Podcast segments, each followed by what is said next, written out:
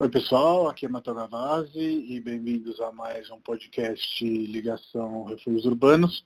Hoje a gente vai falar sobre patrimônio com a arquiteta e restauradora Vanessa Crama. Oi Vanessa. Oi Matheus, tudo, Tudo bem? bom? E você? Tudo, tudo jóia bom. também.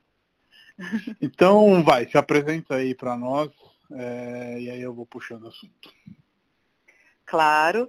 É, bom, meu nome é Vanessa Kramel, eu sou arquiteta urbanista, me formei na Unip, em São Paulo, e me especializei em restauro de monumentos na La Sapienza de Roma. É, hoje eu sou sócia proprietária da VK Arquitetura e Restauro, editora da revista Restauro e coordenadora do curso de conservação e restauro arquitetônico da Uni Santana Santa Úrsula. Bacana. E para a gente começar, eu conheço bem a sua história, mas provavelmente os ouvintes vão, vão ficar curiosos. E aí eu queria saber em que momento você viu que o patrimônio seria um pouco o pano de fundo aí da sua carreira. Bom, é, tudo começou durante a faculdade, né? Eu já gostava muito mesmo de história da arquitetura. É, me apaixonei ainda mais, né? Sempre gostei de histórias das civilizações antigas. Tive, tenho até hoje coleções de livros é, sobre o tema. E chegando no meu penúltimo ano de faculdade, é, inseriram a disciplina de técnicas retrospectivas no curso de arquitetura. E ali eu me encontrei, né? Realmente me apaixonei de vez e tive professores ótimos que são hoje é, trabalhavam já no DPH e continuam lá, né? O Walter Pires e a Lia Mayumi, meus Uhum. mentores aí que me, me guiaram e me fizeram seguir adiante, né? É, no ano seguinte, então, no meu último ano de faculdade, eu fui estagiária do DPH, que é o Departamento do Patrimônio Histórico de São Paulo, né, do município. Sim. E, bom, aí tive certeza do que eu queria, terminei a faculdade e alguma, a minha intuição me dizia que eu deveria ir para a Itália. Não sabia por quê e comecei a, a seguir a minha intuição. Cheguei a conversar com a Lia, que naquele momento, na verdade, né, nós, é, década de 90, né, em 1997, 98, a internet é, estava começando e não era possível encontrar cursos Uhum. é, na De internet. longe, você Então, fala, né? Sim. é, de outros lugares, Uhum. até né, é, a internet nos ajudou bastante nesse sentido, a gente não sabia muito bem o que acontecia no nosso país mesmo, né, dos cursos que, que existiam aqui também, né, que existiam alguns bons cursos. E assim resolvi ir para a Itália.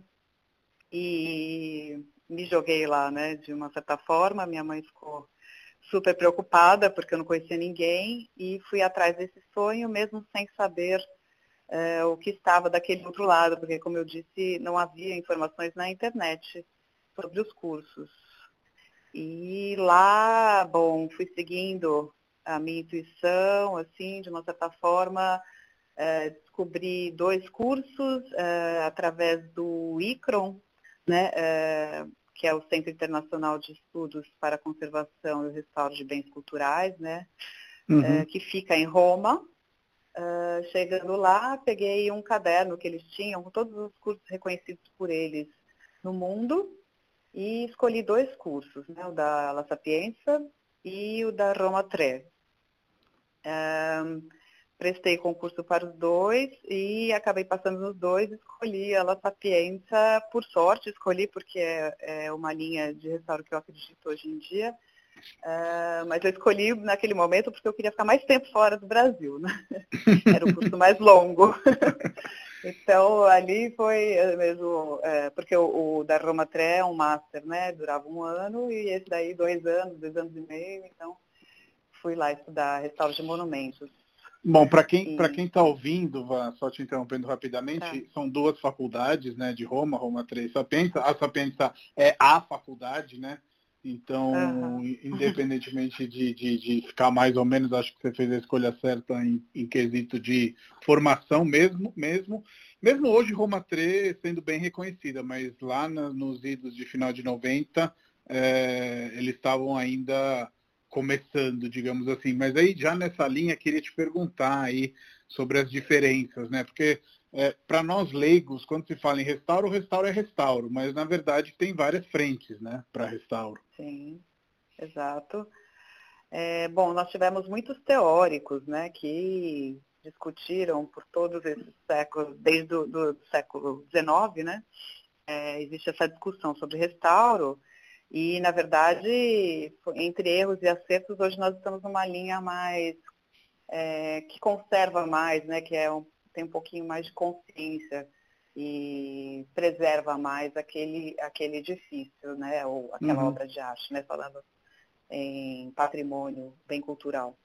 É, nós temos várias linhas, então é, começamos com Violet Ledy, é, que era um restauro estilístico, onde ele, de uma certa forma, ele até recriava parte dos edifícios, ele sentir, assim como o, o próprio arquiteto, ele dizia até isso um pouco, né?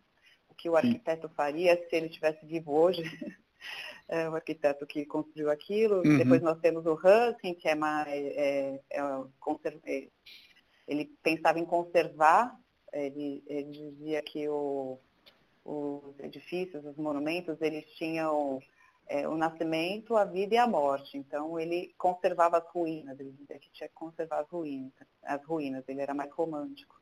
Uhum. E dali partiram outros né, é, teóricos, foi muito discutido principalmente no século passado. Nós temos o Cesare Brandi, temos uh, o Camilo Boito, nós temos o Alois Hegel, é, todos eles já mais ou menos entrando nessa linha mais de conservação, de uh, buscar estudar o edifício, uh, entender a história dele, ser mais respeitoso né, com a, a, a, proposta de intervenção.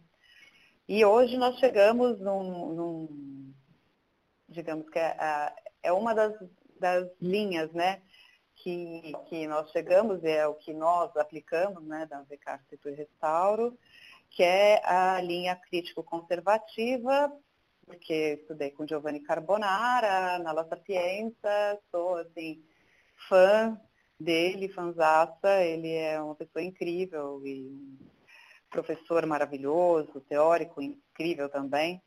E é, nós trabalhamos na linha da, da, do restauro crítico conservativo, que é um limite entre a criatividade projetual do novo e a conservação do antigo. Né? É um equilíbrio, então, digamos assim. É um né? equilíbrio, é, é, a tentativa desse equilíbrio, é a nossa, uhum. a nossa busca, né? E o Giovanni Carbonari falava sempre na, na aula que a gente tinha que escutar o monumento, a gente tinha que sentar assim, dentro da ruína, do, do edifício histórico, do que fosse, é, e tentar ouvir o que ele queria dizer para a gente. É, é muito lindo isso, né? E realmente o monumento ele acaba nos dizendo, né? O edifício histórico ele, ele nos diz qual é a sua vocação, né? O que ele Sim. deseja. É quase um contato espiritual, assim, que a gente entra com o edifício. E ele dizia também uma coisa muito importante que restauro também é projeto, ou seja, é, congelar o edifício com todas as suas características não, não faz com que ele seja preservado, né? Uhum. A gente tem que atender às novas necessidades no mundo contemporâneo, sempre respeitando, lógico, a pré-existência, mas é, precisa haver projeto, né? Para somente muda o uso. E eu sei que você concorda com isso, restauro é, e, e, preservação tem muito a ver com o uso também, né? Não adianta é, a gente fazer um projeto de restauro que mantenha é, o monumento atrás de uma teca e que não, não possa ser visto, utilizado, valorizado, enfim. Acho que isso acaba sendo fundamental. E de Roma, né? É, você falou de todas essas linhas. Eu vejo que a gente tem um pouco de tudo em Roma, né? Desde ter colunas com 3 mil anos jogadas num canto, a conservação de ruínas, a é, intervenções arquitetônicas que se fazem mais importantes do que o próprio monumento. E aí, nesse sentido, queria te perguntar se tem algum lugar de Roma, já que a gente compartilha essa vivência, que, que, que você tem carinho nessa linha de, de restauro que você segue. Olha, eu acho que assim, é, o que a gente vê hoje em dia em Roma é um grande laboratório né, de restauro que passou desde o Renascimento, né, desde quando eles iniciaram a valorizar o passado e, e edifícios antigos. Uh, eu gosto muito do Coliseu, porque ali a gente tem é, intervenções muito delicadas, né?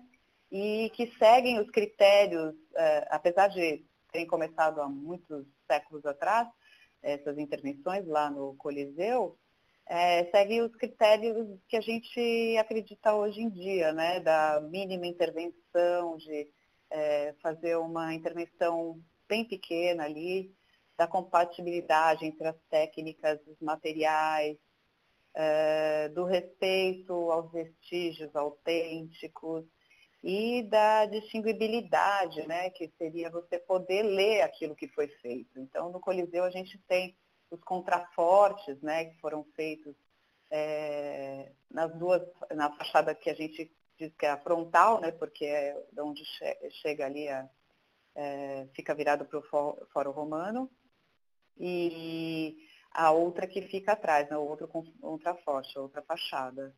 Então, Sim. a gente vê, além disso, tem dentro, se, se a gente prestar atenção, a gente vê que tem algumas intervenções com tijolos também, que tentam, de uma certa forma, preservar uh, o monumento sem, digamos, uh, de forma uh, harmônica, né?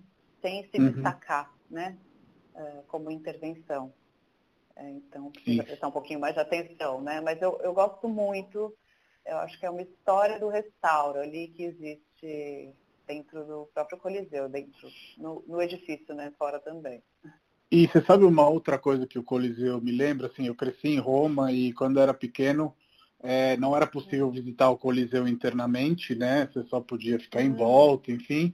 E ao longo do tempo é. ele sofreu uma intervenção de projeto no sentido de também torná-lo é, visitável, mas não só visitável, como também fazer com que a visita fosse uma experiência para é, conhecer a história dele. E no último ano é, eu fui para a Itália, enfim, eu tentei uma vez por ano e a gente acabou visitando o Coliseu e a exposição, por mais que é uma exposição fixa, ela é muito uhum. bacana e muito bem feita e acho que nesse sentido, uma das coisas que eu queria te perguntar é como que o restauro e o projeto se adequam também aos novos tempos, né? Onde é tudo digital, Instagram, Instagramável, isso, aquilo. E aí o museu também é, tem que se adequar, né? A esses novos pedidos do público. E aí eu acho que nesse sentido a gente pode conversar também do, do Museu do Ipiranga. Sim, é, na verdade eu não vi, né? Não cheguei a ver, já faz um tempo que não vou a Roma, agora vamos ter que aguardar um pouco mais, né? Para poder voltar para a Itália, é uma pena, porque eu acabei adiando a minha viagem e não cheguei a ver. Mas é, o que a gente percebe hoje em dia é que cada vez, né, com, com a tecnologia, as novas gerações, as pessoas têm mais pressa, né? Elas, elas, a gente vive num mundo mais dinâmico hoje por conta né, desse, desse tec da tecnologia né, que vai avançando. Sim. E as pessoas, uh, digamos, até eu, né, é, é, quando vou em museus que é, tem exposição com textos enormes, a gente cansa né, um pouco. Então, uhum. essa interatividade, as novas tecnologias é realmente é, fundamental para que os museus sobrevivam também, né? Porque essa nova geração está chegando, que ela, eles são muito mais ansiosos que a gente, né? E é, você também é, é, já é dessa geração bem, você tem. É, eu sou bem mais velha que você, bem mais, né? Digamos. Sou mais velha que você. Sim. então você já é um pouco dessa geração né? que, que, é mais dinâmica, mais rápida e que quer é mais ansioso e, e eu acho que quanto mais a gente tiver museus interativos, né, com menos texto, com mais vivência, né, com, com, com para que a pessoa se sinta dentro né, da obra, todas essas novas tecnologias que estão colocando dentro dos museus, elas são fundamentais realmente para as novas gerações, né, as futuras ainda será um pouco, talvez isso ainda fique obsoleto para as futuras gerações, porque o mundo está mudando é, muito rápido. Nesse né? momento, né? mudando completamente, né, se transformando, então, mas o ideal é realmente que as exposições sejam assim, mais dinâmicas mais, e tenham mais atrativo para os adolescentes, né? Sim. E você, e você participou é, da, da, banca né, que, que analisou os projetos do Museu de Ipiranga e também é, foi a profissional que indicou que ali existia uma necessidade de um restauro impelente. Eu queria que você contasse um pouco essa história e também se na hora de analisar os projetos vocês, é, imagino que sim, é uma pergunta meio que retórica, é, imaginaram também essa questão das novas gerações, os novos percursos, circuitos, enfim, como que foi esse, esse processo?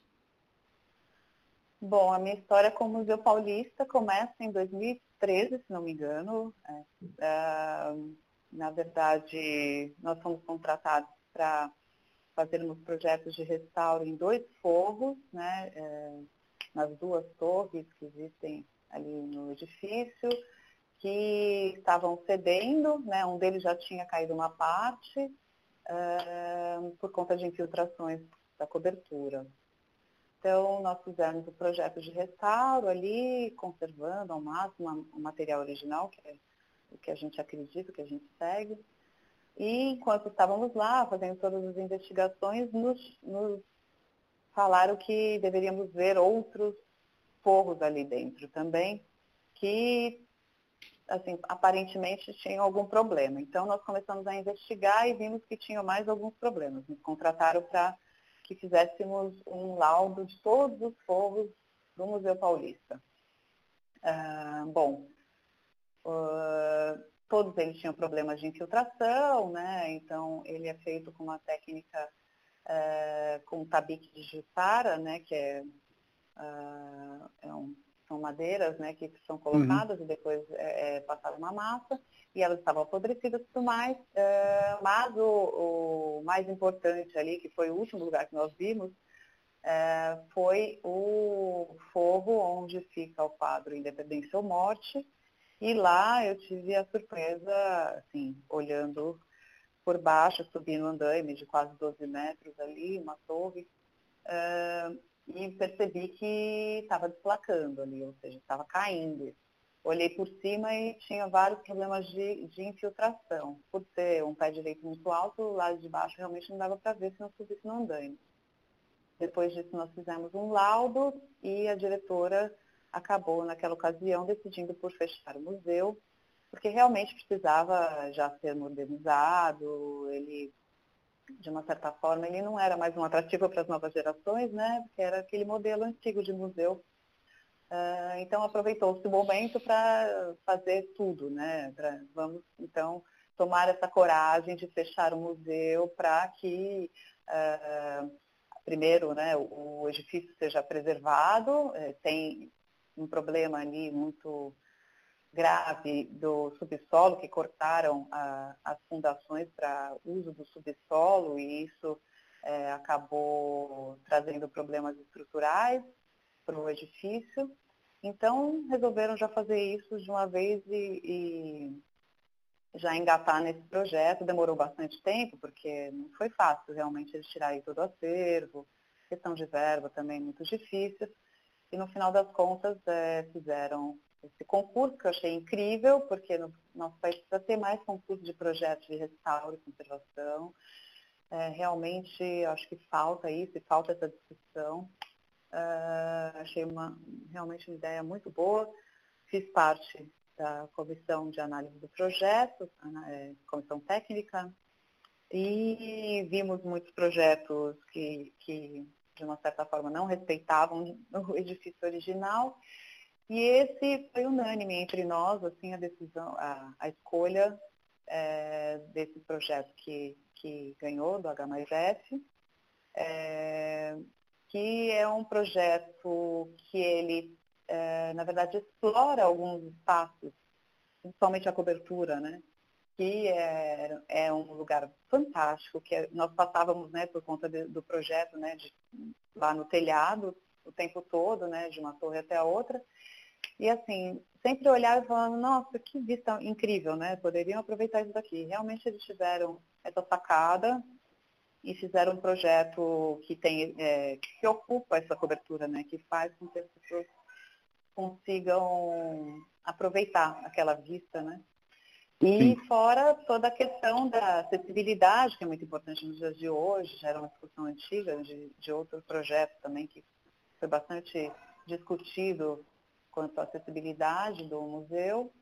E eu, esse projeto ele é muito, ao meu ver, ele é muito delicado, ele, ele de uma certa forma tem uma perda, porque todo, em todo restauro, em toda conservação, em todo projeto que a gente vai fazer uma nova intervenção, tenha uma parte nova, há algumas perdas. E, e eu achei, e todos nós achamos, na verdade, que foram perdas que não eram significativas, que foram bem é, assertivas ali no momento. Uhum. E agora, quando, você fala, eu... quando você fala de perda, você fala do projeto original, certo? Só para não ficar. É, exatamente. É. Perdas da matéria original, do, do, uhum. do edifício existente. Então, tem algumas, algumas remoções, né? algumas é, perdas, mas são muito pequenas, realmente, do, do projeto original, do BESE. E Bacana. agora ele será totalmente modernizado para um, um mundo novo aí, né? Ainda mais agora, depois deste momento, eu acredito que ele espero que seja realmente inaugurado em 2022, porque na verdade eu acho que é um, um período muito curto para um projeto tão complexo. Uhum. Uh, mas é, com certeza ele vai agora atrair muito mais o público né, jovem, é, porque a proposta é muito mais interativa, né? Sim. interessante. Uma coisa que eu hum, notei assim de fora, queria saber sua opinião sobre todos os projetos, é que com certeza uma realidade que, que, que existe ali é que para além do museu existe um parque lindíssimo, né? é, com jardins belíssimos, e todos os projetos meio que tentaram fazer a intervenção na frente do museu para convidar a caminhada, né? quase que é, é, fazer com que quem está visitando o parque seja convidado a entrar no museu. Você viu uma coisa parecida ou eu que viajei aqui? Sim, porque é, o museu ele ficava como. Ele foi construído para ser um monumento. Então ele ficava uhum. ali no fundo, como um pano de fundo, um cenário, e realmente a gente via, é, eu, pela pouca convivência que tive ali durante o projeto, realmente a gente não é, percebia que quem ia ao parque não estava interessado ali é, realmente em, em, visitar o museu. Talvez também por conta de, da exposição, é, da forma de expor ser ainda sim. muito Mais antiga. Mais das antigas, né? né? Sim, é, sim. exato. Então, agora a ideia até de ocupar essa parte da frente, né? É, fazer a entrada pelo parque, isso vai convidar muito mais as pessoas, fora que agora está na mídia o tempo todo, né? Então, é, eu acredito que será um sucesso esse museu, virá gente do mundo inteiro, do Brasil todo, para visitá-lo, né? Quando ficar pronto. Com certeza, a nossa pequena Versailles aí. É, é exato. Vanessa, você trabalhou muito no, no, centro de São Paulo, né? Inclusive tive a sorte de te acompanhar no restauro dos dois edifícios do pátio do colégio ali do Ramos de Azevedo. E queria te perguntar um pouco sobre essa retomada do centro, enfim, é, como você tem visto isso nos últimos anos? Olha, eu quando me apaixonei pelo patrimônio histórico, né, pela, pela história de São Paulo também, que começou muito mais na, durante a faculdade, é, a gente sempre tinha aquele sonho né, do, do, centro histórico se tornar algo parecido com até com os nossos irmãos aqui, né? Buenos Aires, com, ou como Europa, né? E sempre foi muito esquecido. Uh, mas, atualmente, a gente percebe realmente ações que são fundamentais, como é, o que sempre se disse, que precisa ter é, algo acontecendo à noite. Né? Uhum, se é, é, um, simplesmente usa durante o dia, à noite, a gente faz com que aquele lugar se transforme em algo é, até perigoso, né, no nosso caso, é, de se circular. Então, essas ações de bares abrindo, coisas muito bacanas acontecendo no centro são fundamentais. Eu, eu começo a voltar a acreditar de que, é, que, de que o centro será um lugar incrível daqui a poucos anos. Né? Eu acho que Sim. as pessoas estão voltando a morar no centro, principalmente os mais jovens. É um desejo meu também morar no centro um dia. Acho incrível o Largo, Largo do Aroche, acho um charme aquele lugar.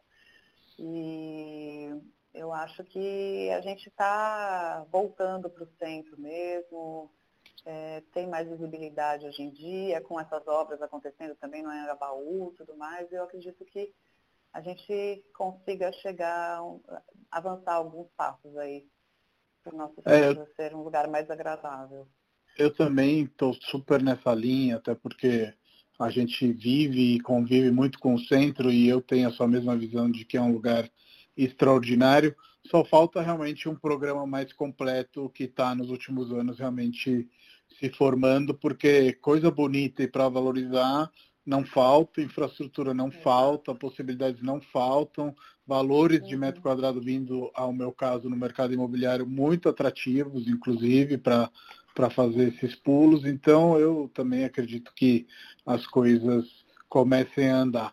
E aí, é, vindo à revista Restauro, que é uma das suas paixões ligadas a Restauro, eu queria saber é, em que momento você decidiu é, é investir nesse, nesse, nessa revista que não, como quase todas as coisas para a cultura no Brasil, é, a gente faz porque gosta, né? Não porque a gente queira ganhar dinheiro, que é algo relativamente difícil, mesmo isso sendo um paradigma, na minha opinião, que precisaria ser quebrado, porque não, não há algo, não há nada de mal de um lado e do outro ajuda as coisas a se manterem, porque só por paixão às vezes elas não conseguem existir.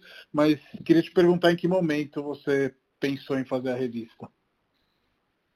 Bom, é, a revista, ter uma revista, fazer uma revista ou ver uma revista nas nossas bancas aqui no Brasil é, é um sonho bem antigo, desde quando eu voltei da Itália, em 2004. Uh, ah, eu sempre quis e acho, achava que faltava realmente isso. É, faltavam muitas publicações, como ainda hoje faltam, né? livros, de, tanto de teorias da restauração, quanto discussões e projetos e tudo mais, eu acho que a gente ainda precisa melhorar bastante nesse sentido. Então, desde 2004 existe esse sonho e, uh, por sorte, encontrei a Manuela e a Iná e um, a gente chamava de papo de café no começo, que foi um, uma conversa que a gente teve durante um passeio que nós nos encontramos no centro histórico e dali a gente começou a, é, a desenvolver esse projeto. Demorou uns seis anos, né? E nós uhum. conseguimos uhum. finalmente. Nosso sonho sempre foi, foi ter a revista impressa. E graças principalmente ao Matheus, que eu agradeço muito sempre, e a Refúgios Urbanos, é, todo mundo da Refúgios Urbanos, né, toda a equipe, é, a gente conseguiu é, colocar esse sonho no papel, digamos no, no, ano passado, né? É, mas a, a, revista online a gente conseguiu, e como você bem disse, né, uma, é uma paixão. É, nossa ideia não é ganhar dinheiro com a revista Restauro, é, é ter um espaço para discussão né, de, de, sobre conservação, restauro, é, é, sobre patrimônio, museus, tudo isso a gente pretende seja espaço aberto, e é aberto a todos, né? Na verdade, sim, sim. qualquer pessoa pode, pode contribuir, né? artigo, contribuir para a revista. É, uma das coisas que mais me atraiu nesse projeto, e acho que com o meu entusiasmo depois convenci os demais sócios e associados a patrocinarmos a revista, foi o fato dela não ser uma revista somente para acadêmicos e somente para técnicos, que acho que um dos maiores gaps que a gente tem que é, preencher é essa questão que se a gente manter o assunto só entre os acadêmicos, a possibilidade das pessoas curtirem patrimônio e quererem que seja preservado se reduz muito, né? Que é a grande discussão que a gente tem sempre em São Paulo, demole, constrói, constrói, demole, etc. Então, a mim realmente atraiu isso e queria te perguntar se isso sempre foi um preceito da, da, da revista, desde os papos de café, ou se vocês foram evoluindo com isso ao longo do tempo.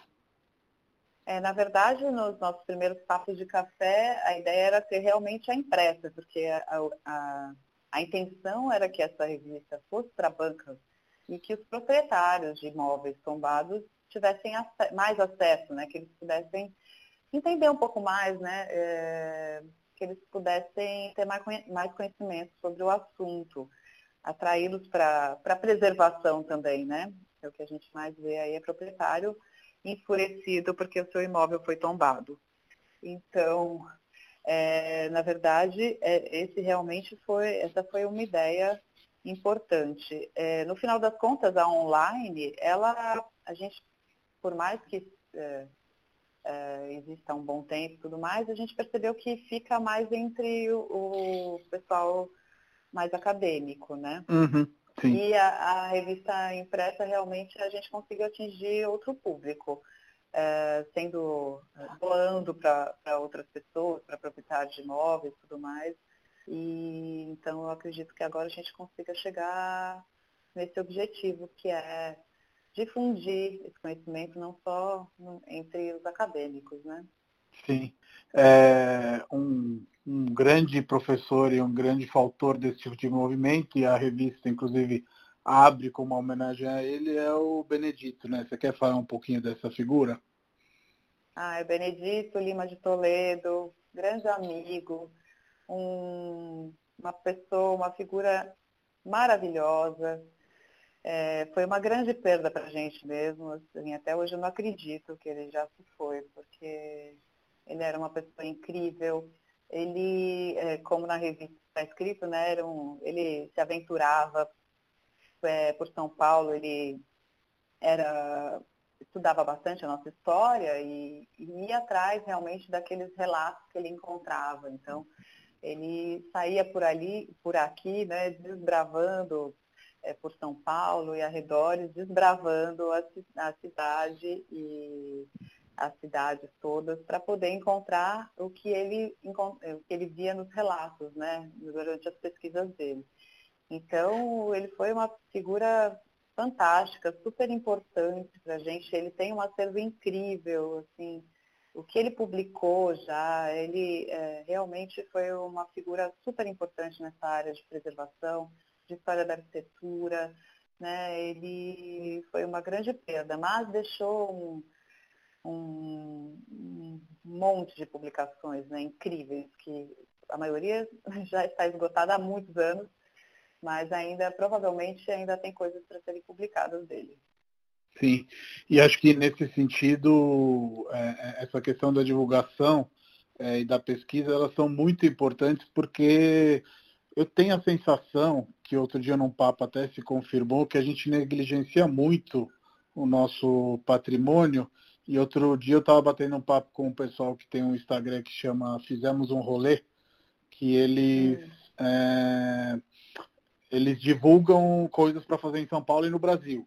E eles me passaram um dado que eu achei assustador, que o Louvre sozinho tem mais visitantes do que o Brasil inteiro. Ou seja, é. o Louvre por ano tem 10 milhões de visitantes e o Brasil por ano tem 7 milhões de visitantes estrangeiros. Então, é, realmente eu acho que a gente não pode ficar para trás do Louvre, com todo o respeito do Louvre, pensando em quantas belezas, em quanta história é, é, o, o Brasil tem e o caminho é esse, de explorar, de divulgar, de valorizar, de visitar museu. Não tem muito como ser é, é, diferente disso, acho que o Benedito foi uma dessas figuras, junto também com todos os outros, e você também, que, que ajudam a valorizar o patrimônio é, é, brasileiro. E aí, ao longo da sua conversa, você falou dessa questão dos tombamentos, que às vezes os proprietários ficam enfurecidos, etc. E eu queria te perguntar um pouco sobre isso, sobre é, é, qual que é o caminho para deixar essa ideia do tombamento mais suave, de um lado, do outro os proprietários também é, valorizarem o tombamento, enfim, o que, que você enxerga nesse sentido? É, bom, eu acredito que o mais importante seja realmente uh, os proprietários valorizarem aquilo que eles têm, né? E o brasileiro valorizar mais a própria cultura, não somente a nossa música, que é muito boa, né? Que a gente gosta bastante, tem muita coisa boa na nossa cultura, mas nosso patrimônio arquitetônico precisa ser mais valorizado realmente, né? Acho que não Sim. caiu a ficha ainda do, do brasileiro, do paulistano, que paulistano destruiu tudo, né? O que vale mais é o valor do terreno. Isso é muito triste. Imagina uhum. se a uhum. gente tivesse ainda a nossa Avenida Paulista com todos os casarões, que chique isso seria, né? Que maravilhoso, né? Fazer esse promenade visitando os casarões, poderiam ter diversos usos. É, eu acho que falta realmente essa questão de valorizar a própria cultura. E uhum. os proprietários poderiam começar, é, eu a, acredito que valorizando o imóvel, que as pessoas é, elas deveriam começar a querer ter um imóvel tombado, né? Mas também aí a gente tem aquele problema que eu escuto bastante dos proprietários, que é quando é, o meu imóvel é tombado, eu não tenho bônus nenhum, né? Só ônus. É, porque eu tenho que restaurar, porque tem que ser empresa especializada, porque tem que fazer projetos, porque ele quer aprovar nos órgãos de patrimônio. Então, eu acho que falta um pouco uh, o governo apoiar, né? Porque se o imóvel é importante para a história da cidade, uh, o proprietário uh, tem que receber algo em troca, né? E no Sim. final eu escuto muito uh, de proprietário que gostaria muito que o imóvel caísse, realmente, que tombasse, né? Literalmente, então, né? Literalmente. Tombar o meu imóvel para tombar, porque eu não vou mais mexer Sim. nele, vou esperar virar ruína. E a gente vê isso acontecendo em vários edifícios, né? Importante. Sim, eu sendo de Roma, né, e vivendo a situação do outro lado, vejo que de um lado realmente os proprietários lá valorizam mais, você ter um bem tombado acaba tendo um valor de mercado também, porque é algo precioso e valioso, ao mesmo tempo que a Europa e a Itália têm várias fontes de financiamento, normalmente a fundo perdido, é, para você restaurar e utilizar aquele bem. Então, não é tipo, estou te dando a grana só para você utilizar e, e, gozar, mas, por exemplo, você quer fazer um B&B, você quer fazer uma estrutura, etc., eu vou te financiar com juros baixíssimos e eventualmente você nem precisa me devolver. É, meu tio, inclusive, restaurou um, um, um casolar belíssimo nesse sentido. E aí eu vejo que realmente é o jeito certo de criar esse equilíbrio entre eu, proprietário, valorizo, mas eu, Estado também, que também falei que é de interesse é, é, da Itália, no caso, ou enfim, da Europa em outros casos, também vou ajudar porque eu entendo que esse bem tem que é, sobreviver a essa família, sobreviver eventualmente a essa propriedade, porque ele interessa a coletividade, né? Bacana, não sabia disso não. Eu acho que aqui funcionaria, mas a gente teria que ver a cidade mais como uma cidade turística, né? São Paulo mudou bastante nos últimos anos. Uhum. É, muito mais turismo por conta agora do carnaval nosso, né? Que virou patrimônio Sim. também, imaterial uh, o Carnaval de São Paulo, mas eu acho que a gente tem, teria que focar muito mais no turista que procura uh, ver edifícios históricos. A gente tem exemplares maravilhosos aqui da arquitetura moderna, né? E, e de, todo, de toda a história nossa, né? A gente tem exemplares lindíssimos, as casas bandeiristas, é muito interessante. Só que falta realmente explorar São Paulo como um polo turístico de arquitetos, de pessoas que buscam conhecer as cidades históricas. Né? Total. E, e, nesse sentido, você falou nisso da nossa conversa que você é coordenadora de um curso de restauro. Queria te perguntar em que pé a gente está como interesse aí universitário com restauro, enfim, novos arquitetos indo para esse meio. Qual que é a temperatura aí? Bom, quando eu comecei a me interessar, éramos pouquíssimos, né? É, até zombavam bastante de quem gostava de preservar o patrimônio, porque arquiteto quer construir, né? Mas o que a gente quer demolir para construir, né? O próprio projeto. Mas, bom, a gente vê interesse realmente, tem, tem muitos cursos. É, o ano passado abriram muitos cursos aqui em São Paulo, né? De, ligados ao patrimônio histórico, cultural. Mas o que a gente vê é assim, por conta da crise, eu, uh, a gente escuta isso mesmo dos alunos, eles falam, o que vai ser do nosso futuro, né? Será que uhum. tem campo para a gente? A gente vai ter trabalho? Então, muitos desistem no caminho, né? Que é ruim, né? Porque nós temos que somar, né? Quanto mais força tivermos, quanto mais profissionais para lutar pela preservação, para fazer bons projetos de restauro, para discutir, né? Sendo na revista Restauro ou fora dela, seminários, sinto falta de seminários aqui para a gente discutir também. Então, a gente tem esse problema aí. É, tem alunos interessados, mas eles são mais preocupados com o futuro deles e não vem por conta dessa falta de valorização, né? Que a gente, uhum. do, próprio, do próprio governo, né? É, em preservar a nossa história, a nossa memória, então as pessoas ficam um pouco é, divididas, né? Tem a paixão Sim. ali, mas tem que também é, de uma certa forma, sobreviver, né? Claro, claro. A satisfação humana e a financeira precisam andar de, de, mão, de mãos dadas. E aí, quem sabe nesse sentido, já que eu sei que você se interessa por esse assunto e o Brasil tem uma grandíssima quantidade de edifícios modernistas, não possa ser aí também um caminho aí, né, nesse nicho, né, novo de conservação dos edifícios modernos, né? Então, sempre que se fala de restauro, é, a gente pensa no Coliseu, como a gente já conversou aqui, ou em outras coisas muito antigas, mas a gente já tem aí um problema de, de preservação com os edifícios modernistas. Você quer falar um pouco do concreto armado e dos estudos que você vem fazendo?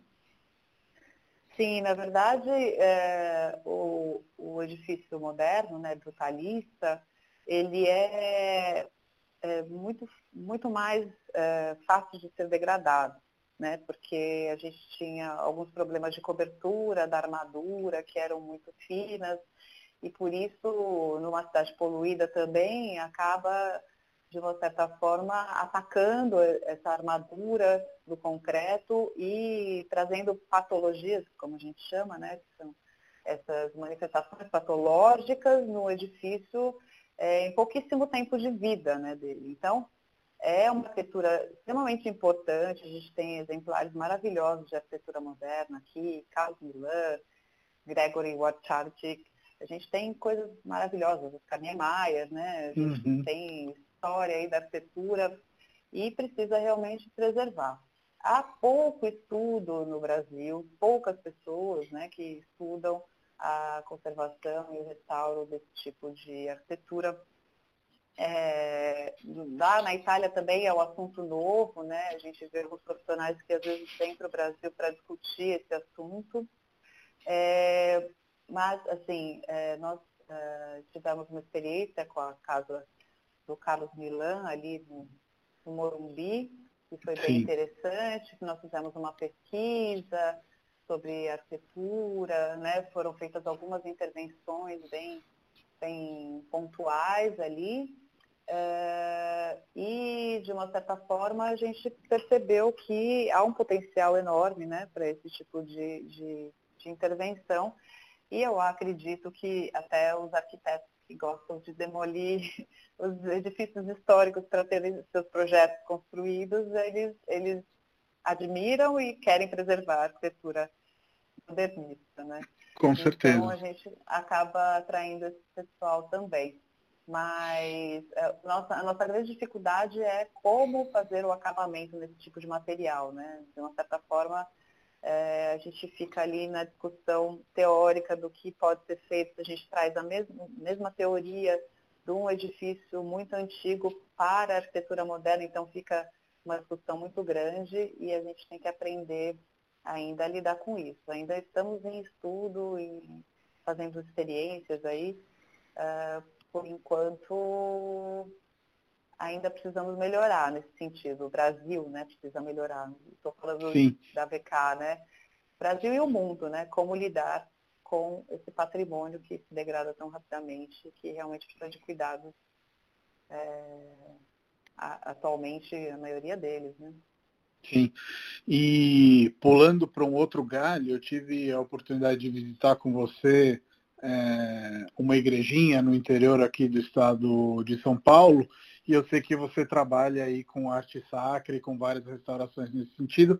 E na revista Restauro também teve uma parte dedicada ao patrimônio fora das, da rota São Paulo-Rio de Janeiro, né, que normalmente a gente sempre cai nela, e mais voltado para interior e para pequenos centros.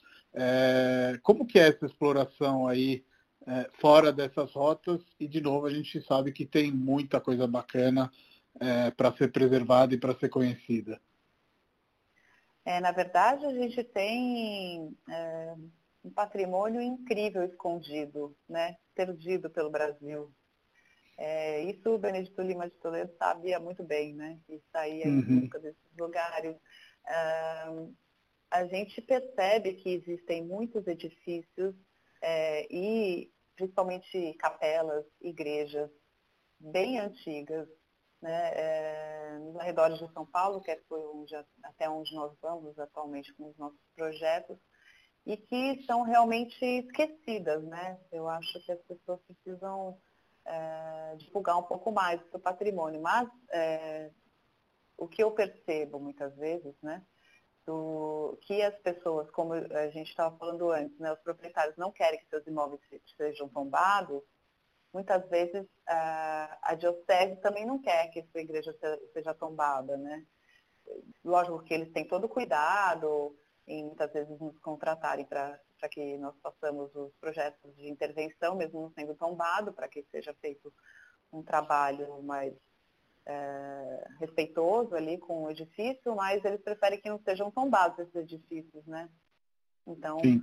a gente volta àquela questão do tombamento até que ponto é benéfico né, para o próprio monumento, até, né, de uma certa forma.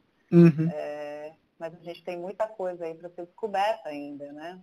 Nós estamos Sim. pensando em fazer um roteiro aqui perto de São Paulo, ainda com as igrejas que estão é, esquecidas, né, em pequenas cidades, é, perto de Mogi das Cruzes ali, é, mas a gente ainda precisa de verba e, na verdade, a gente tem um, um problema, né, que é, nós temos que tomar muito cuidado, que nós sabemos que muitas obras de arte que ficam dentro de centros são muito antigas, né, ou seja, imagens, é, altares, tudo isso, e que se não houver um cuidado em se proteger aquele, aqueles bens móveis, né, que a gente chama como imagem, uma imagem sacra, e os integrados, que seriam os altares, é, acabam sendo furtados, né?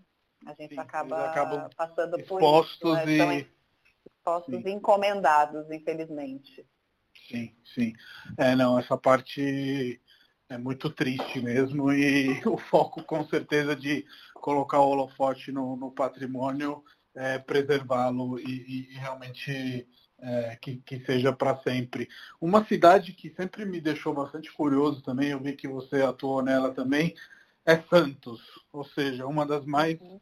antigas né, do Brasil, não somente de, de São Paulo, é, e uma das cidades onde ainda falta muito né, para preservar o patrimônio, tem toda aquela região do Valongo, que se fala bastante, mas também ali no centro, antiga Bolsa do Café, enfim, é uma cidade que acabou se desenvolvendo depois mais perto da Orla mesmo e essas áreas ficaram um pouco esquecidas. Como você vê esse tipo de, de situação? Porque, afinal de contas, é uma cidade com bastante visitante, né? Pensando não somente no pessoal dos cruzeiros, mas também é, praianos e, e, e, e acho que teria espaço para ter essa parte cultural também e tornar isso algo de, de interesse para o turista. E você? Então, Santos realmente é um lugar é, muito visitado, né? tem uma parte muito é, próxima ao mar, né? a, a parte do Gonzaga, até é, a ponta da praia. É uma cidade incrível, muito movimentada tudo mais, mas os centros históricos são esquecidos. Uhum. Fica num pedaço que as pessoas acabam não passando, né? Ele está bem Sim. afastado ali dessa região toda que é que a gente vê que estão da praia, dinheiro, sim. né? Da praia tudo mais, as pessoas vão para a praia. Tem o bondinho que faz o, o circuito ali de, de turístico, mas é, é, triste ver, né? Porque é lindíssimo o centro. Valongo, ali, aquela região é fantástica. Tem é um potencial incrível Sim. também. Edifícios maravilhosos. Nós fizemos a restauração ali dos armazéns de mercadoria, onde armazenavam as sacas de café antes de exportá-las. É, e onde, é, na verdade, foi construído a nova sede do pré-sal da Petrobras.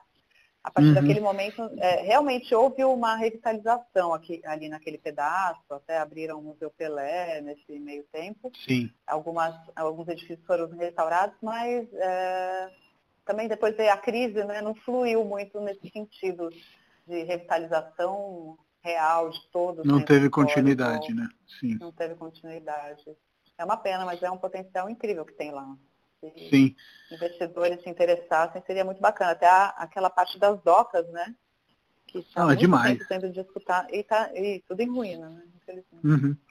Não, a, a, região é demais e eu não sou um grande especialista, mas às vezes cai na minha frente ali quanto que custa um palacete inteiro no centro de, de Santos e eu acho os valores ridículos em, em questão do, do que, que isso tem de valor de patrimônio, daquilo que eu sempre acredito no fato que a boa arquitetura e o patrimônio, se não demolidos, eles acabam é, é, ressuscitando, digamos assim, né?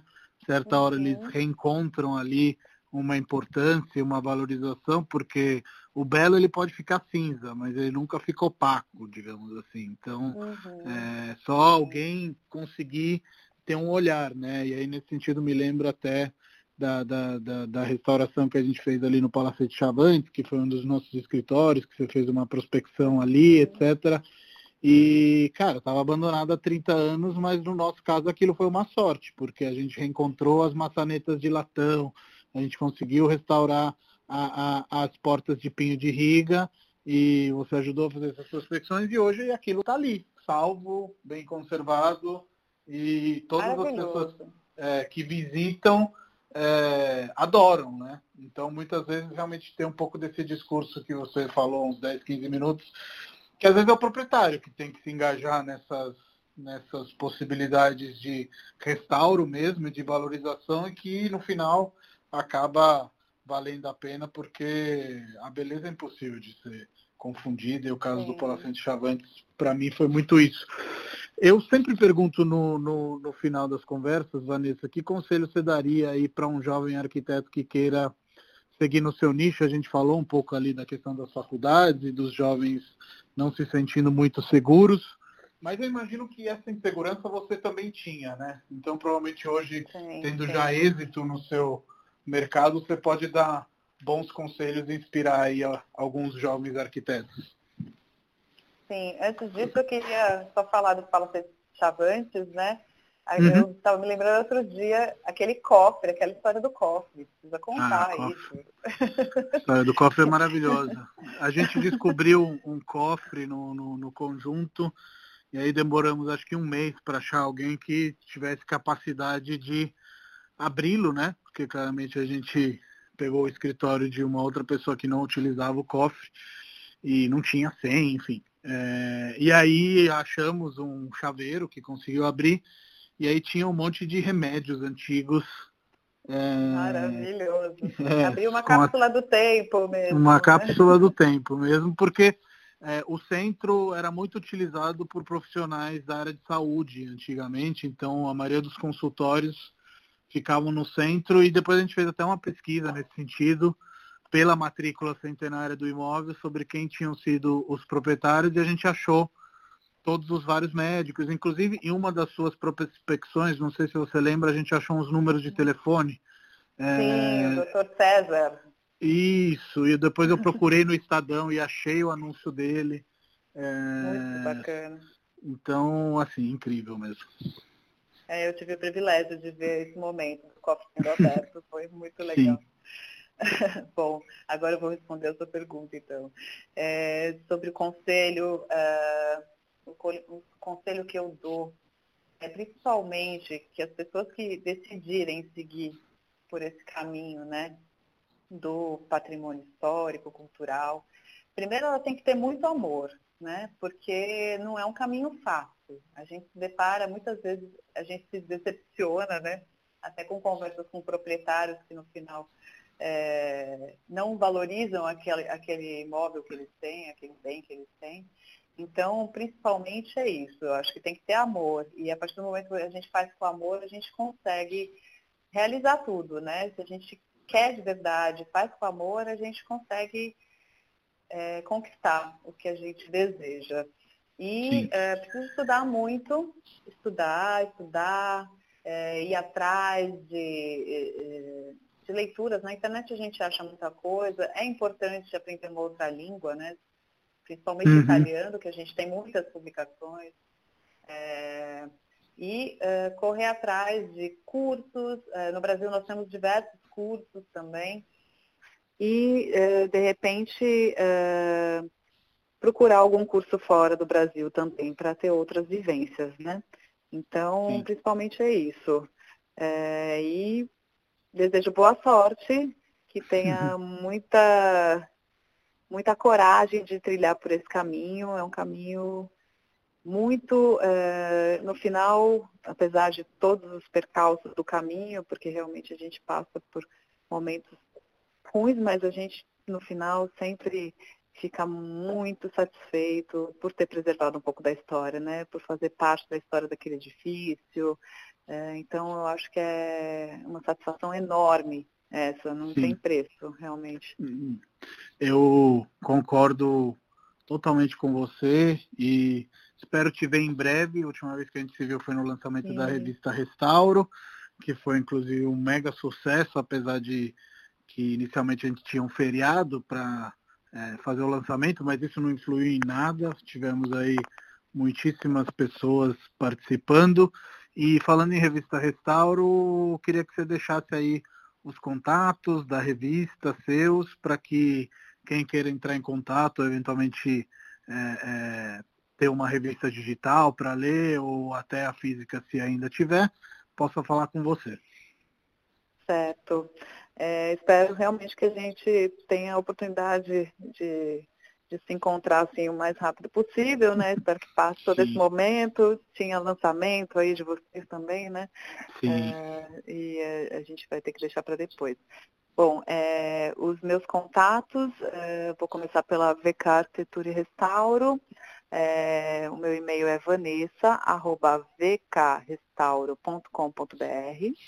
Nós temos o site, que é www.vkrestauro.com.br. Temos fanpage, VK Restauro, Instagram, VK Restauro também.